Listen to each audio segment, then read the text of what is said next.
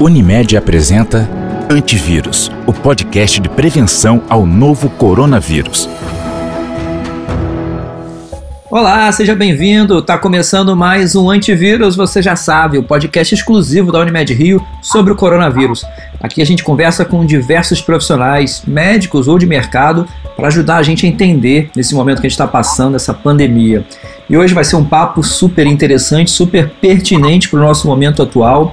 Eu converso com a doutora Selma Merelender, ela é médica cooperada da Unimed Rio, reumatologista, diretora técnica da, clínica, da clínica Imunofluminense, que é uma clínica de vacinação. E o tema é esse, a importância da vacina no combate ao coronavírus. Está todo mundo super ansioso por isso. Seja bem-vinda, doutora Selma. Muito obrigada, agradeço a todos o convite. Vamos falar então dessa coisa tão aflitiva dos dias de hoje. Então, para a gente começar, a gente sabe que é, é a, a, a, gente passar de, de fase nessa pandemia depende de uma vacina, da criação de uma vacina que possa imunizar as pessoas. Existem muitas frentes acontecendo no mundo inteiro. Faz um resumo para a gente, como é que você está vendo a situação atual nessa, nessa produção, testes, estudos de vacina? Bom, os estudos estão é, causando uma verdadeira corrida, como foi a corrida espacial dos Estados Unidos e a Rússia. No momento, existem várias equipes pesquisando essa vacina. É, as mais importantes estão na Inglaterra, em Oxford, é, também tem na Califórnia, a Moderna, e o grupo da, de Israel também está bem avançado no desenvolvimento dessa pesquisa. Até o presente já foram registradas 118, em torno de 118 a 120 fórmulas propostas, sendo que só três delas estão realmente evoluindo de fase. É, os maiores produtores de vacina, como a Janssen, como a Novartis, estão se unindo no pátio até para tentar agilizar, ou seja, os arqui-inimigos viraram super amigos no intuito de tentar desenvolver essa vacina de uma forma mais rápida. E cada vez que sai uma notícia de vacina, essa ou aquela empresa produtora ganha mais volume de mercado, as ações sobem muito. Semana passada houve um golpe publicitário importantíssimo da Moderna, que é lá da Califórnia, dizendo que já estava com a vacina humanos pronta. Não foi muito bem isso, né? Na verdade, os oito, somente oito pessoas que foram imunizadas com a parte do vírus é que tiveram boa resposta. Também tomaram duas doses da vacina, que já é um uma coisa importante para a gente saber que a vacina provavelmente não será uma única dose para o resto da vida.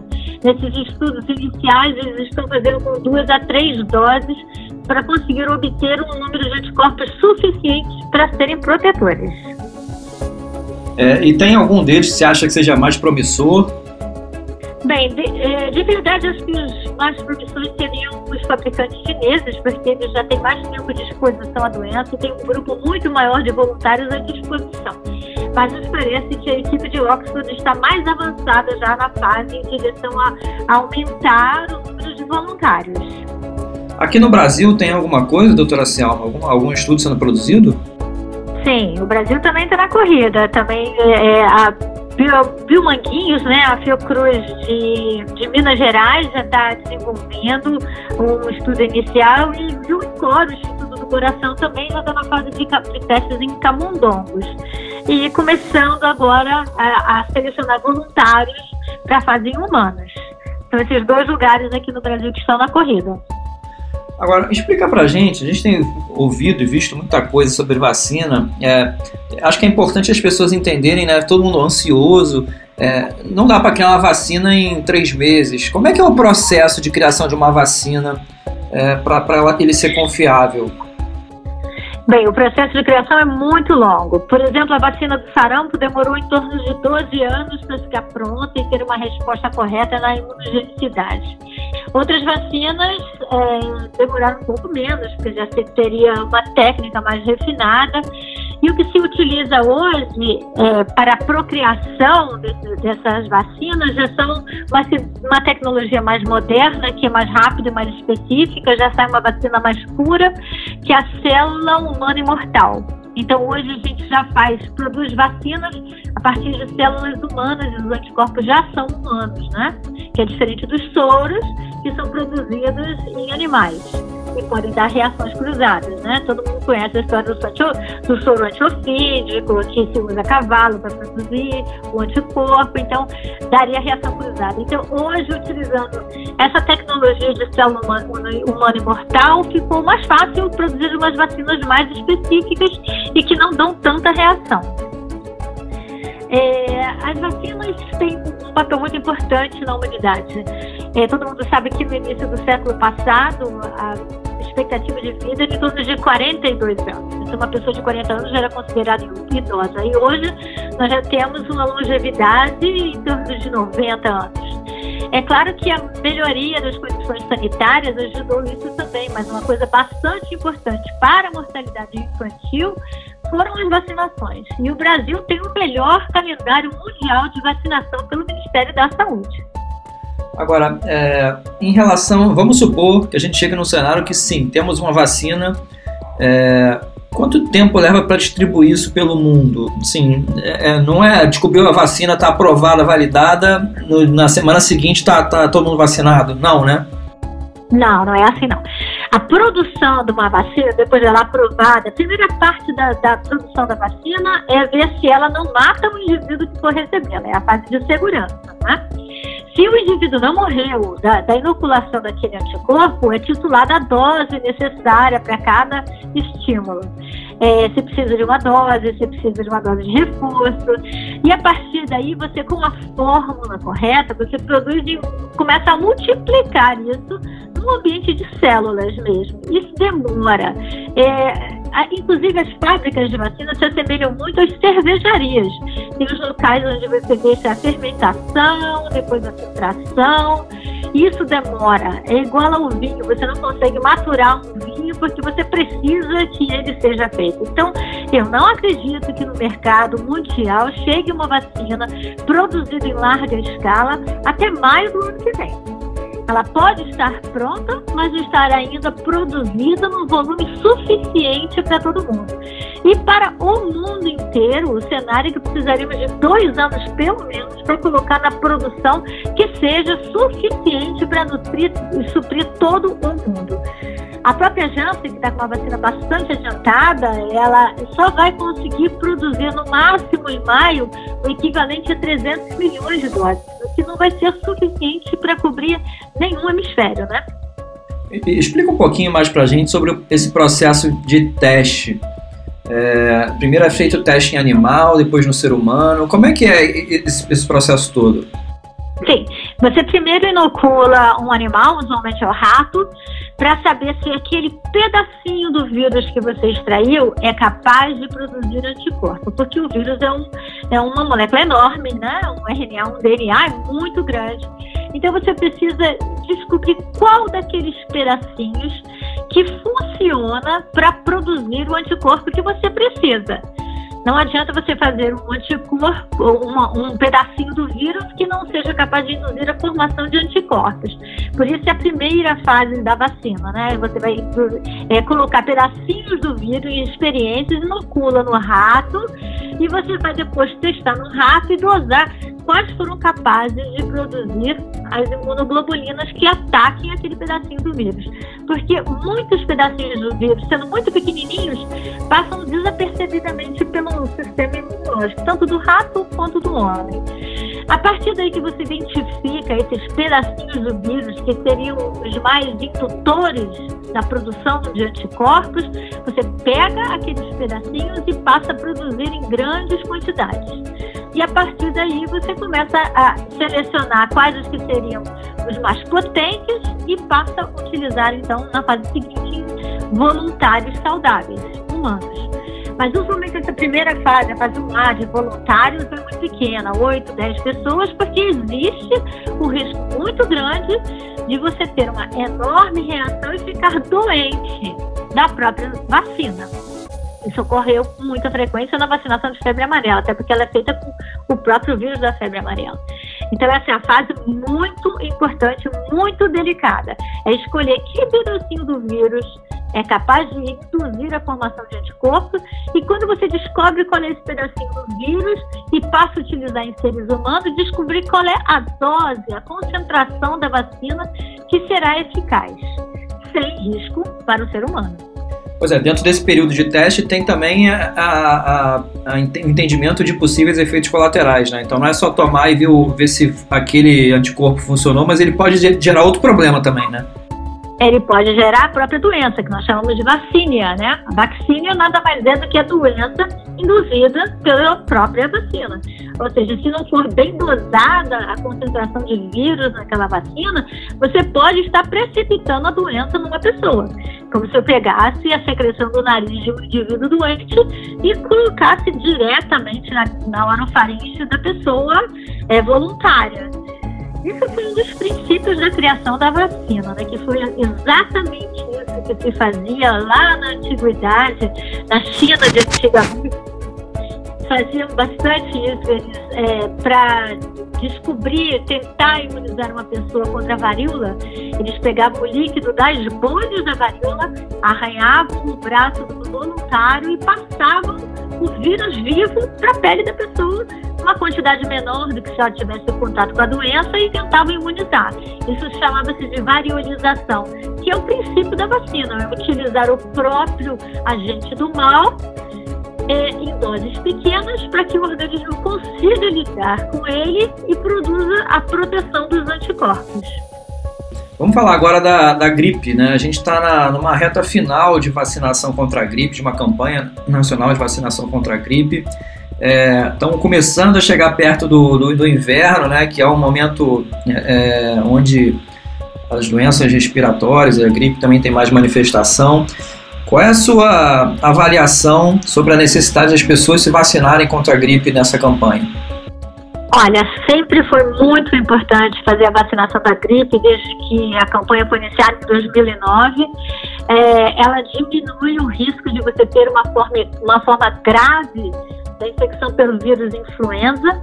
A vacina da gripe atual, ela tem quatro subtipos diferentes de, de vírus da, do, da gripe, que são H1N1, H3N2, o Vitória e o Amagata, que são os que mais incidem no inverno do hemisfério norte, e nós utilizamos esses, esses extratos de vírus no hemisfério sul no nosso inverno. E seja, nesse momento nós somos privilegiados porque os vírus começam a circular em janeiro, lá na, na, na, no continente do hemisfério norte, e depois nós conseguimos descobrir quais os que estão é, circulando mais e fazemos a nossa vacina.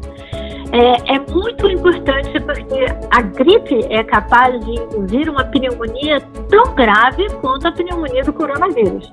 Desde que tivemos epidemias horrorosas ao longo do ano 2000, 2003, e só conseguimos ter uma vacina no ano de 2009. É, essa vacina é importante que seja administrada em primeiro lugar na população de risco, que são os idosos e as crianças, e os profissionais da área de saúde que recebem esses pacientes com maior frequência. Mas todo mundo deve vacinar todas as pessoas, mesmo estejam fora daquele esquema do Ministério da Saúde, tendo acesso a condições financeiras, é uma vacina de baixo custo, deve procurar uma clínica de vacinação e se vacinar sim. Porque, infelizmente, pode existir a, os dois vírus causando infecção respiratória ao mesmo tempo. Você pode ter coronavírus e H1N1 ao mesmo tempo. Isso, obviamente, agrava as condições do paciente. Não, e até no, nesse momento de ansiedade que todo mundo está vivendo, é possível que você confunda os sintomas de um com o outro. Ah, está com coronavírus, procure o hospital. Enfim, então é, é realmente importante estar vacinado.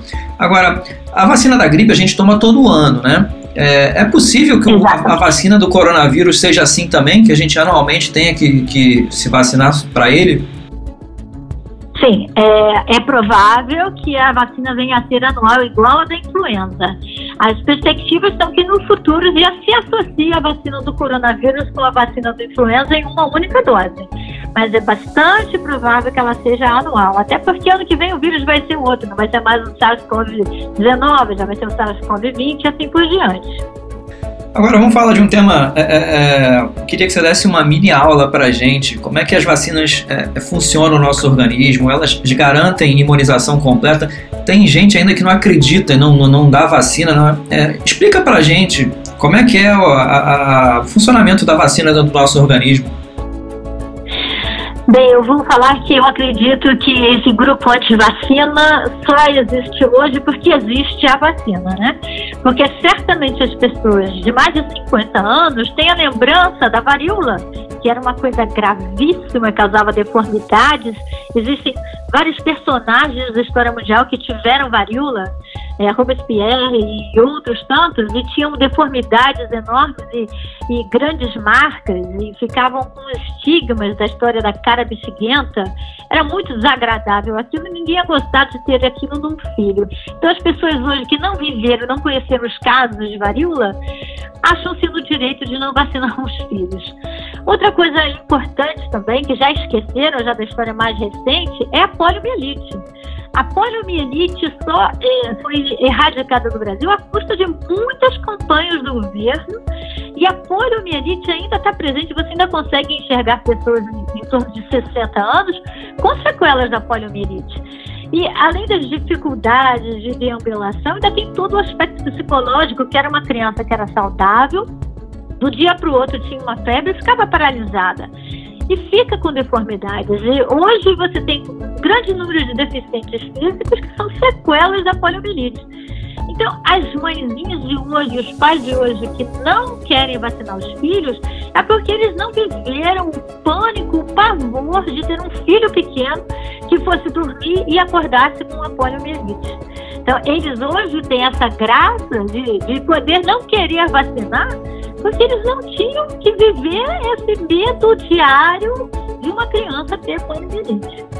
E outra coisa também é o, é o, sarampo, né? O sarampo está de volta porque as taxas de cobertura vacinal do sarampo caíram, porque o sarampo era uma doença, entre aspas, benigna, até que começou a complicar muito.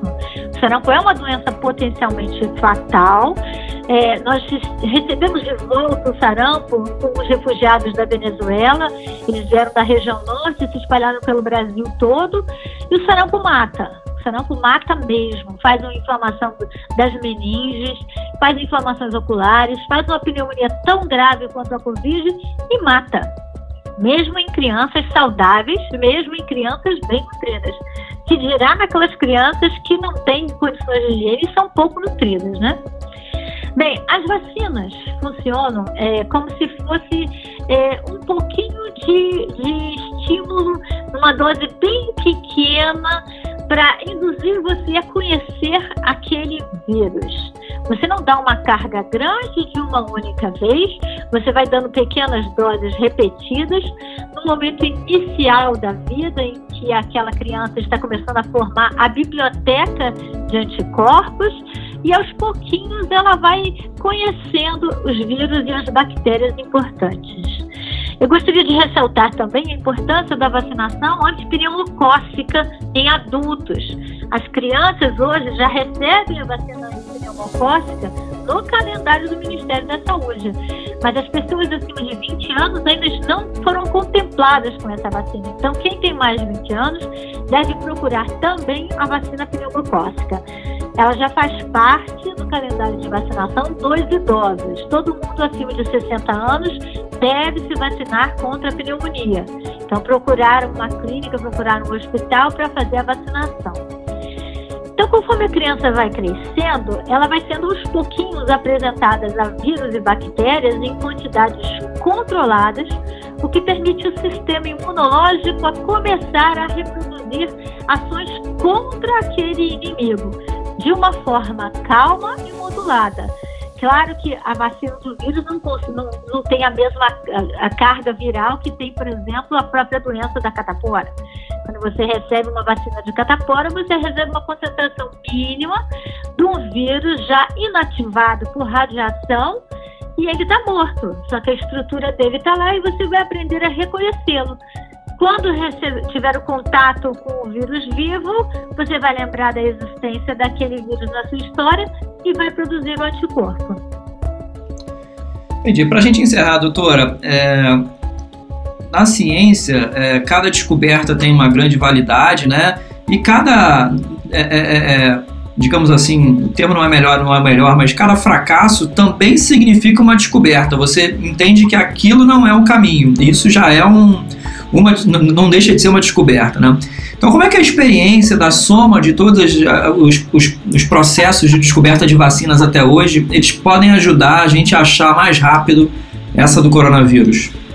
Na verdade, a vacina do coronavírus, do, da SARS-CoV-2, ela está bastante acelerada porque ela já vem sendo desenvolvida pra, através de uma plataforma de criação de vacina que vinha sendo utilizada para outras formas dos outros coronavírus. Então já se usava, é, já existia a vacina para SARS e para o MERS, e eles estão atualizando essa plataforma para o SARS-CoV-2. Então já existia a base da pesquisa, por isso que essa vacina hoje está saindo tão rápida, porque você já tinha a parte inicial, a plataforma inicial toda pronta. Você só precisou iniciar, é, atualizar as pequenas diferenças que ocorreram nesse vírus em relação a SARS e começar então a produzir a vacina. Então, para a gente concluir de verdade, aqui na, na, sua percepção, como você falou, é difícil a gente ter uma, uma vacina aqui no Brasil para todo mundo antes de maio de 2021. É distribuída em quantidade suficiente para toda a população. Em maio de 2020 é a previsão de lançamento mundial da vacina da maior parte dos fabricantes mas a maior parte desses fabricantes, mesmo é, é, distribuindo toda a sua produção para o mundo, nós teremos dificuldade de ter essa vacina aqui no Brasil. Então, se os nossos locais, como o INCOR e o Biomanguinhos, não conseguirem produzir a vacina para o Brasil, nós teremos dificuldade sim de consegui-la importada. Então, seguimos com algum tempo ainda com essas medidas de proteção, de cuidado, de higiene, né, que são importantes para a gente evitar a propagação do vírus. Sim, com certeza, né? Isso também é importante para vírus, também para as pneumonias bacterianas, para a própria tuberculose, que é uma doença endêmica do Brasil e as pessoas acabam esquecendo dela porque ela é, é de evolução muito lenta, mas a, a, tuberculose mata muito ainda no Brasil. E essas medidas de higiene, de toalete respiratória, essas coisas todas, devem ser mantidas até pensando nessas outras doenças que nós já tínhamos antes. Tá certo, doutora Selma, muito obrigado, um papo super esclarecedor. É, continuamos na nossa, na nossa saga em busca dessa vacina, mas com, confiando na ciência de que ela vai vir e vai conseguir resolver essa situação. Muito obrigado pelo seu tempo, sua disponibilidade, tá? É, e a gente volta numa próxima edição do, do Antivírus, você já sabe, o podcast exclusivo da Unimed Rio contra o coronavírus. Tchau, tchau. Tchau. Unimed. Cuidar de você. Esse é o plano.